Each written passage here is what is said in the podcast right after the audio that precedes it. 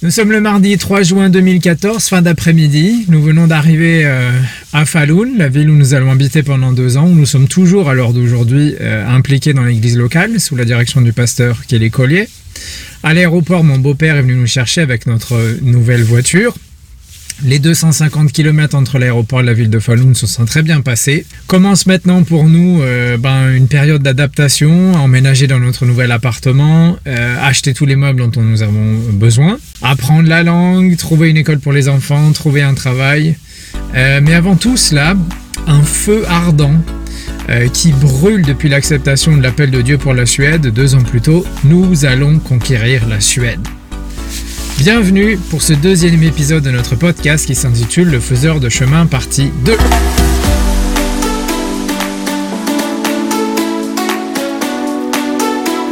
Alors avant d'aller plus loin dans cet épisode, ben, je vous invite à vous abonner, que ce soit sur votre application de podcast préférée, sur Spotify si vous écoutez sur Spotify, ou bien notre chaîne euh, YouTube, ou encore notre page Facebook. Tous les liens se trouvent dans la description de cet épisode.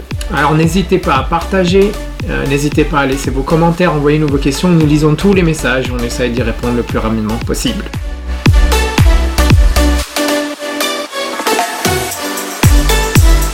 Aujourd'hui, six ans après notre déménagement en Suède, et au moment où j'ai écrit euh, le script ben, de, ce, de, ce, deuxième épisode, ben, le cheminement vers ce que nous on pensait être la volonté de Dieu en 2013-2014, quand on a emménagé en Suède, ben ce cheminement, il a été parsemé euh, de difficultés, de défis, de décisions importantes qu'on a dû prendre. Euh, mais dans toutes ces étapes, les six dernières années, on a vu Dieu agir euh, jour après jour, semaine après semaine, mois après mois. On a vu euh, ben, certaines des, des, raisons pour lesquelles Dieu nous appelait en Belgique ben, se dévoiler, se, s'ouvrir comme ça, se dévoiler devant nos yeux, devant nous. Peut-être pas pour certaines celles que nous on pensait, mais en tout cas celles que Dieu avait prévues. Dans ce processus de, de déménagement dans les deux ans où on était en attente, euh, J'ai expliqué dans le premier épisode, il y avait eu beaucoup de discussions d'organisation, de, de, planification et tout ça.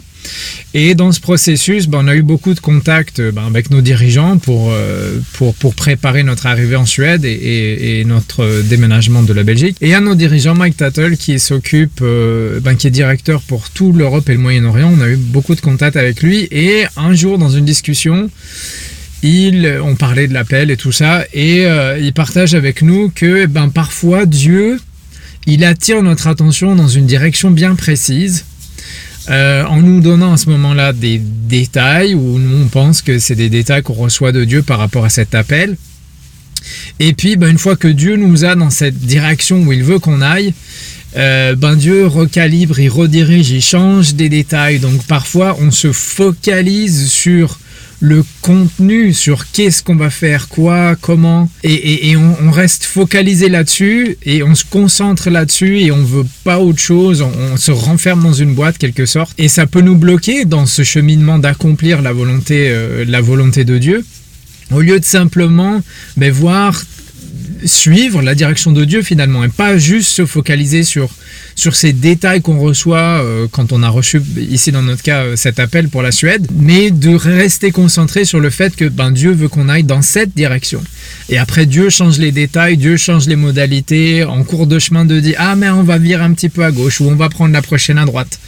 Euh, parce que lui c'est ben, où il veut nous emmener finalement. Et c'est un cheminement, c'est un cheminement qui peut être parfois difficile. Si on se focalise comme nous on l'avait fait au début, comme je vais partager avec vous aujourd'hui, on l'avait fait au début, on s'était focalisé sur, sur certains détails que nous pensions être importants euh, dans l'appel qu'on avait reçu euh, euh, pour la Suède, alors que Dieu voulait simplement attirer notre attention, et venez dans cette direction, j'ai quelque chose pour vous, et de le suivre et d'être flexible euh, et attentif quand Dieu veut réajuster un petit peu euh, la direction. Alors dans, dans les détails qu'on avait reçus, un des détails qu'on avait reçus dans cet appel, c'est que nous sentions à ce moment-là, euh, en 2013-2014, que Dieu nous appelait à devenir pasteur. Alors tout au long des mois d'attente avant le déménagement, euh, comme j'avais expliqué dans le premier épisode, si vous l'avez pas vu, il y aura un lien. Dans tout ce processus, on a mis au point à cette époque bah, un plan d'action pour reprendre l'église locale ici à Falun. Et puis on déménage, on arrive ici à Falun, on est plein de feu, on a ce plan d'action qui nous paraît indémontable et, on, va révolutionner Falun et la Suède. Et une fois qu'on arrive ici, eh ben rien se passe comme nous l'avions prévu. Et ça a occasionné pour nous euh, des frustrations, des difficultés, une période d'adaptation qui a été plus difficile que nécessaire, des conflits qui, qui, n'étaient pas nécessaires. Tout s'est passé quand on regarde en arrière les, les, six dernières années, surtout la première année quand on est arrivé. Mais tout s'est passé comme Dieu, lui, l'avait prévu. Pas comme nous l'avions prévu. Nous, on arrive avec nos idées, avec nos plans d'action et tout. Ah, c'est ça qu'on va faire. Et Dieu, en fait, lui, il avait simplement attiré notre attention quand on regarde en arrière maintenant, euh, on voit que Dieu euh, avait attiré notre attention. Dieu disait hey, j'ai besoin d'aide en Suède. Euh, venez parce qu'il va se passer des choses et on aura besoin d'aide ici. Ils auront besoin d'aide ici. Et nous, on avait nos idées et tout, on est resté focalisé, borné dessus. Et ça nous a donné des difficultés qui n'étaient pas nécessaires. Mais tout s'est passé comme Dieu, lui, l'avait prévu. Quelque part, au début, quand on y repense, euh, on peut dire que ben, c'est nous qui essayons de réaliser le plan que Dieu avait, au lieu de laisser Dieu réaliser le plan que lui avait en tête. Nous, on avait une compréhension de ce que Dieu avait prévu pour nous, à travers ben, ce qu'on avait reçu dans cet appel, ce que nous pensions être l'appel de Dieu, avec tous les détails. Alors que Dieu, lui, il avait un plan beaucoup plus grand et il avait tout un tas d'autres événements euh, plusieurs années après que Dieu avait prévu. Dieu savait que ces choses qui allaient se passer. Et nous, on essayait de réaliser le plan que nous, on pensait que Dieu avait pour nous, euh, au lieu de laisser ben, Dieu nous guider et dire voilà, maintenant on fait ça, maintenant on fait ceci.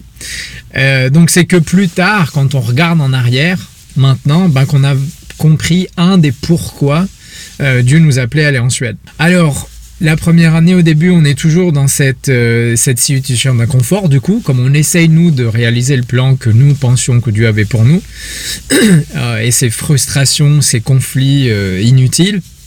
On comprend pas trop ce qui se passe, mais malgré tout ça, on voit Dieu qui agit jour après jour, mois après mois. Il a pourvu en temps en heure dans toutes nos situations.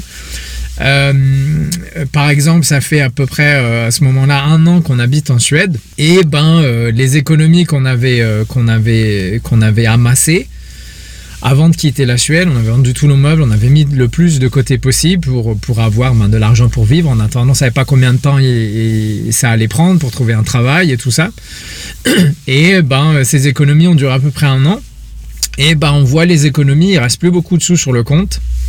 Euh, et donc je dois trouver un travail stable. Elena, elle avait un travail qui n'était pas stable, mais ça nous aidait, euh, à, mettre la nourriture sur la table. Mais si on voulait pouvoir continuer et s'en sortir, euh, j'avais besoin de trouver un travail stable. Alors, eh ben là commence la recherche d'emploi, l'envoi des CV, les lettres de motivation, le tout en suédois, s'il vous plaît. Et euh, ben Dieu agit. Finalement, j'ai une interview avec une société qui développe des logiciels informatiques pour la branche, de pour la branche immobilière. Et à cette période-là, euh, j'avais envoyé tellement de CV que j'avais plus aucune idée les postes pour lesquels j'avais postulé. Euh, je sais plus, mais c'était des, dizaines de lettres que j'envoyais euh, quasiment tous les jours. Donc j'avais plus aucune idée de, de ce pourquoi j'avais postulé. On m'appelle pour une interview, je me présente à l'interview, les deux gars qui sont là pour m'interviewer me demandent si je sais pourquoi je suis là. Et moi je dis ah bah euh, ça doit être pour ce poste là, machin truc, je sais plus trop ce que j'ai dit. Et les deux gars me regardent, euh, ils se regardent tous les deux, ils font non, c'est pas du tout ça. Et alors là, euh, ok, on se demande un petit peu ce qui se passe, donc ils m'expliquent pourquoi je suis là. et quel poste pour lequel j'avais postulé. Donc j'ai rigolé un peu jaune, mais je me dis c'est cuit, c'est foutu. comment prendre au sérieux un candidat qui sait pas du tout ben, pourquoi il est là, quel poste il a postulé. Euh, mais bon, on fait l'interview. Euh, les deux gars ont l'air emballés. Ils me disent qu'ils me recontactent. Ils avaient d'autres candidats à voir. Ils me disent, bah, on te recontacte euh, quand on a vu les autres, quand on a fait les autres interviews. Entre temps, bah, nous, on part en vacances en Belgique. On est mi-juin. Les enfants, ils ont fini l'école. Euh, donc on prend, on prend quelques semaines de vacances et on retourne en Belgique pour visiter la famille, être avec l'église et tout ça. Et euh, ben, pendant nos vacances, le téléphone sonne. C'est les un des deux gars là, ils me disent ben ils veulent me revoir. On rentre de vacances. Je vais à la deuxième interview et à cette deuxième interview, eh ben, c'est le euh, directeur général de la société et le fondateur de la boîte. Et j'ai l'impression, euh, au fur et à mesure de l'entretien, que ben, ça n'a rien du tout à voir avec une interview, un entretien d'embauche, mais ils sont en train de me présenter la boîte. Qu'est-ce qu'ils font en détail, les produits qu'ils développent et leurs clients et tout ça. Et puis au milieu de la présentation ou de l'entretien, ben, celui qui a fondé la boîte euh, se tourne vers moi et me dit alors qu'est-ce que ça fait d'être embauché? Et là moi je suis resté paf, je savais pas quoi répondre, j'étais tout euh, silencieux pendant quelques secondes. Et, euh, et jusqu'à ce que je, revienne à moi quelque part et que je réalise, ben, j'ai été embauché sans même, sans même le savoir. Et le meilleur dans tout ça, c'est que ben, mon premier salaire, est tombé euh, sur notre compte en banque ben, la même semaine où nos derniers euros d'économie de ce qu'on avait amassé en Belgique euh, prenaient fin. Donc Dieu a pourvu vraiment, c'était ni trop tôt ni trop tard, c'était pile au bon moment. Quand on n'allait plus avoir de sous, ben, Dieu avait pourvu le travail et le premier salaire est tombé. Avant ça, euh, avant ce premier travail, il y avait les cours de suédois, où là aussi j'ai pas trop compris, même aujourd'hui je comprends pas toujours. Alors pour essayer de faire très court, en Suède, euh, il y a ce qu'ils appellent le cours de suédois pour les immigrants. Donc les personnes qui viennent s'installer en Suède et qui ne parlent pas le suédois euh, sont mis à disposition pour vous ben, des cours gratuits euh, pour apprendre le suédois. Alors il y a quatre, classes ou quatre, quatre, groupes de cours en fonction de si vous savez lire, écrire, combien d'années vous avez été à l'école. Donc si vous venez d'un pays pauvre par exemple, et vous savez ni lire ni écrire, vous n'avez jamais été à l'école, vous allez commencer avec le cours numéro 1 euh, jusqu'au cours 4, mais en plus de vous apprendre la langue, même vous allez apprendre à lire, vous allez apprendre à écrire, euh, et ainsi de suite. Euh, en même temps. Si vous avez été, euh, ben, comme dans mon cas où j'avais un diplôme universitaire, ben, vous commencez au cours numéro 3. Je m'inscris pour les cours de suédois, je vais commencer le cours numéro 3. Et le cours numéro, les cours 1 et 2, j'ai aucune idée combien de temps ils durent, mais les cours 3 et 4 durent chacun 6 mois. Donc 6 mois de cours, vous passez l'examen, c'est réussi, vous passez au cours 4, 6 mois de cours. Donc en général, normalement, je sais que je suis en cours de suédois pour 12 mois. Je commence euh, donc les cours. La première semaine se passe assez bien, on rencontre plein de gens euh, intéressants qui viennent d'un peu partout, des Pays-Bas, d'Égypte, de France, qui sont venus s'installer en Suède. Et après une semaine, on fait un petit test de connaissances et la prof nous dit, on était trois dans le cas, donc il y avait une fille grecque, une fille de Hollande et puis moi. Euh, et la prof nous dit, écoutez, vous, vous, avez un niveau de connaissance du suédois plus élevé que les autres, vous allez vous ennuyer ici. Euh, donc ce que je vous propose, c'est de vous basculer euh, à un autre groupe qui a aussi le même cours. C'est aussi le cours numéro 3, mais eux, ils ont fini dans 6 semaines. Donc vous allez devoir cravacher à fond la caisse pour rattraper votre retard, mais c'est mieux ça que de rester ici, de vous ennuyer pendant les 4 premiers mois, et ça va devenir intéressant pour vous les deux, les deux derniers mois. Donc on passe dans cet autre groupe, il y a quelques semaines, les 2-3 premières semaines, il faut vraiment euh, s'accrocher, travailler dur pour, euh, ben pour, euh, pour récupérer le retard. Et puis on se rapproche, euh, on se rapproche de la date de l'examen, donc on était début décembre. Et là, la prof va nous voir, les trois mêmes qui ont changé de groupe. Elle nous dit, écoutez, euh, vous n'allez pas prendre l'examen pour ma classe à moi, vous allez prendre l'examen de la classe numéro 4. Et nous, on on fait, ok, c'est toi le prof, c'est toi l'expert, euh, on te fait confiance. Donc, au lieu de prendre donc on fait l'examen de la classe numéro 4, on cartonne tous les trois, font la caisse mieux que, que ceux qui avaient pris le cours. Euh, et, ben voilà, après euh, trois mois en cours de suédois, au lieu d'un an, ben j'ai fini ce cours de suédois pour les immigrants. Et, euh, paf, ok, j'ai fini, super rapide, ça, a été, ça a été très vite. Du coup, j'ai pu embrayer sur des cours de suédois plus approfondis, où là, il y avait énormément de grammaire, il y avait beaucoup de littérature. mais donc, là aussi, je sais pas trop d'où c'est venu, mais, mais quelque part, je sais que Dieu m'a aidé euh, parce que je voulais être le, plus efficace, je voulais être efficace le plus vite possible euh, pour pouvoir servir ici en Suède. Donc j'avais besoin d'apprendre la langue. Et Dieu m'a vraiment aidé à pouvoir, à, pouvoir euh, m'acquérir la langue. Alors, je suis suis pas expert en suédois, loin de là. J'ai encore énormément de choses à apprendre. Mais j'ai pu acquérir un niveau très rapidement qui me suffit pour enseigner, pour faire les études bibliques, pour prêcher, pour travailler. Donc Dieu a vraiment, Dieu a vraiment béni à ce niveau-là aussi. Alors, notre maison en Belgique, si vous vous souvenez l'épisode numéro 1 qu'on avait mis en vente et qui se vendait pas, eh ben, il a fallu 4 ans avant qu'on la vende. Elle s'est vendue en fin, fin 2018, euh, décembre 2018. Donc pour nous, ça a été un énorme cadeau de Noël sous le sapin d'avoir enfin cette maison vendue. On avait, à la fin, on avait perdu tout espoir de vendre la maison. On était en train d'essayer de, euh, on avait regardé pour essayer de la louer, pour la transformer en, bureau et louer peut-être à des sociétés euh, ou à des entreprises. on a eu deux locataires, mais, mais finalement la maison s'est retrouvée vide pendant un long moment. Donc c'était pour nous euh, un poids financier énorme. Mais finalement, fin 2018, la maison se vend. Dieu nous bénit, la maison se vend et on peut ben, définitivement tourner la page et laisser tout ça derrière nous. Alors je reviens sur euh, quelque chose dont j'ai parlé un petit peu au début, où Dieu parfois attire notre attention dans une direction bien précise. On se focalise sur le quoi, qui, comment, alors que Dieu veut qu'on se focalise simplement sur la direction, il attire notre attention. Et c'est ce que Dieu a fait. Alors en juin 2016, donc ça fait deux ans qu'on a déménagé en Belgique, en Suède, pardon, l'église locale de Stockholm euh, ben, se retrouve du jour au lendemain sans pasteur, sans dirigeant, il n'y a plus personne. Plus de la moitié de l'église s'en va. On a une situation assez difficile euh, qui se passe là-bas. Et ben maintenant, il faut qu'on agisse, il faut qu'on agisse très vite. Sinon, on va perdre les gens qui sont, euh, le peu de gens qui restent. Euh, et c'est un prix qu'on ne veut pas payer. Donc la sœur Kelly Collier, qui est pasteur ici de l'église à Falun, où, nous on est impliqué depuis qu'on a déménagé en Suède, on est toujours impliqué aujourd'hui. Alors elle prend le relais et ben, nous on va l'épauler du mieux qu'on peut et on va l'aider ben, depuis maintenant 4 ans à garder les portes de l'église de Stockholm ouvertes. Alors Dieu merci, on a reçu énormément d'aide, euh, surtout les premiers mois, des pays environnants, de pasteurs, de prédicateurs dirigeants qui sont venus nous épauler pendant ces périodes difficiles. On a des pasteurs de Hollande qui sont venus prêcher, de Norvège, de Finlande qui sont venus nous aider. Euh, d'Écosse qui sont venus euh, qui sont venus nous aider, prêcher et nous, et, nous épauler dans cette dans cette situation difficile. Tout n'est pas encore résolu à l'heure je vous parle aujourd'hui. On est en novembre 2020, mais euh, on a fait un très très long chemin et on se rapproche d'une situation où, tout est maintenant peut-être pas rétabli ou guéri, mais avoir une situation stable, euh, au niveau de l'église à Stockholm. Mais euh, Dieu savait ce qui allait se passer. En 2012-13, quand Dieu a attiré notre attention en disant ben, j'ai besoin de vous en Suède, Dieu savait ce qui allait se passer en 2016. Dieu savait que le pasteur Collier, allait avoir besoin d'aide si elle avait été toute seule.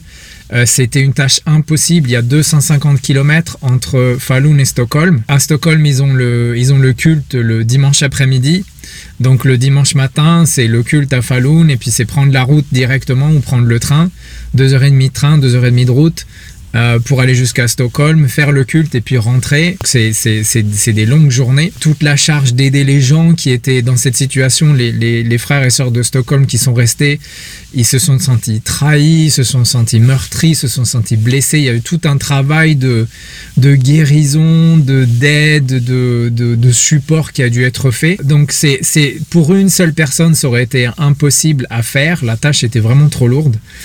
Donc Dieu savait qu'elle allait avoir besoin d'aide. Euh, et, et, et, ben c'est quelque part nous que Dieu avait choisi d'attirer l'attention de dire, je vais avoir besoin d'aide en Suède, euh, est-ce que vous voulez y aller? Et, merci Seigneur qu'on a répondu à cet appel. On savait pas trop dans quoi on allait s'embarquer quand tout est arrivé à Stockholm. On a dit on va aider. Euh, ça a été il y a eu des mois, des années assez difficiles, mais Dieu savait ce qui allait se passer. Euh, c'est pour ça que Dieu avait appelé notre, avait attiré notre attention vers la Suède et on est content de l'avoir fait. On est content d'être là.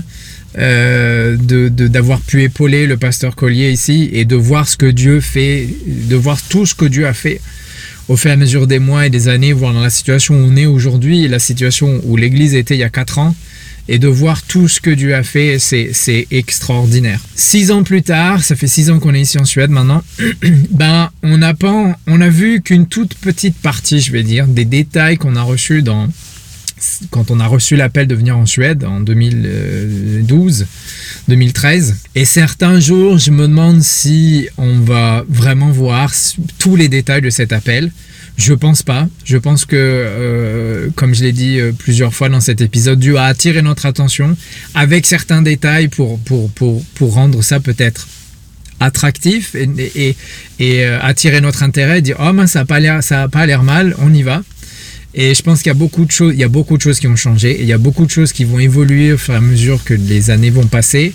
Euh, si Dieu veut qu'on reste euh, ici en Suède. Et finalement, c'est pas ça le plus important. C'est si, on va voir tous ces détails ou ces choses que nous pensions avoir reçues en même temps que l'appel de Dieu en Suède. Le plus important, mais c'est qu'on reste sensible à la voix de Dieu, qu'on reste sensible au plan que Dieu a pour nous et que ben, si demain Dieu attire notre attention dans une autre direction, s'il veut qu'on prenne un autre virage ou s'il veut qu'on aille euh, de l'autre côté du monde, euh, qu'on soit attentif et qu'on soit prêt à répondre Ok Dieu, tu veux qu'on aille dans cette direction on y va. Peu importe ce que tu veux qu'on fasse, mais si tu veux, si c'est par là que tu veux qu'on aille, on va y aller. C'est ça qui est le, le, plus important, parce que c'est finalement lui euh, euh, qui fait le chemin? C'est lui qui trace le chemin, d'où les titres de ces, le titre de ces deux premiers épisodes. C'est Dieu qui fait le chemin.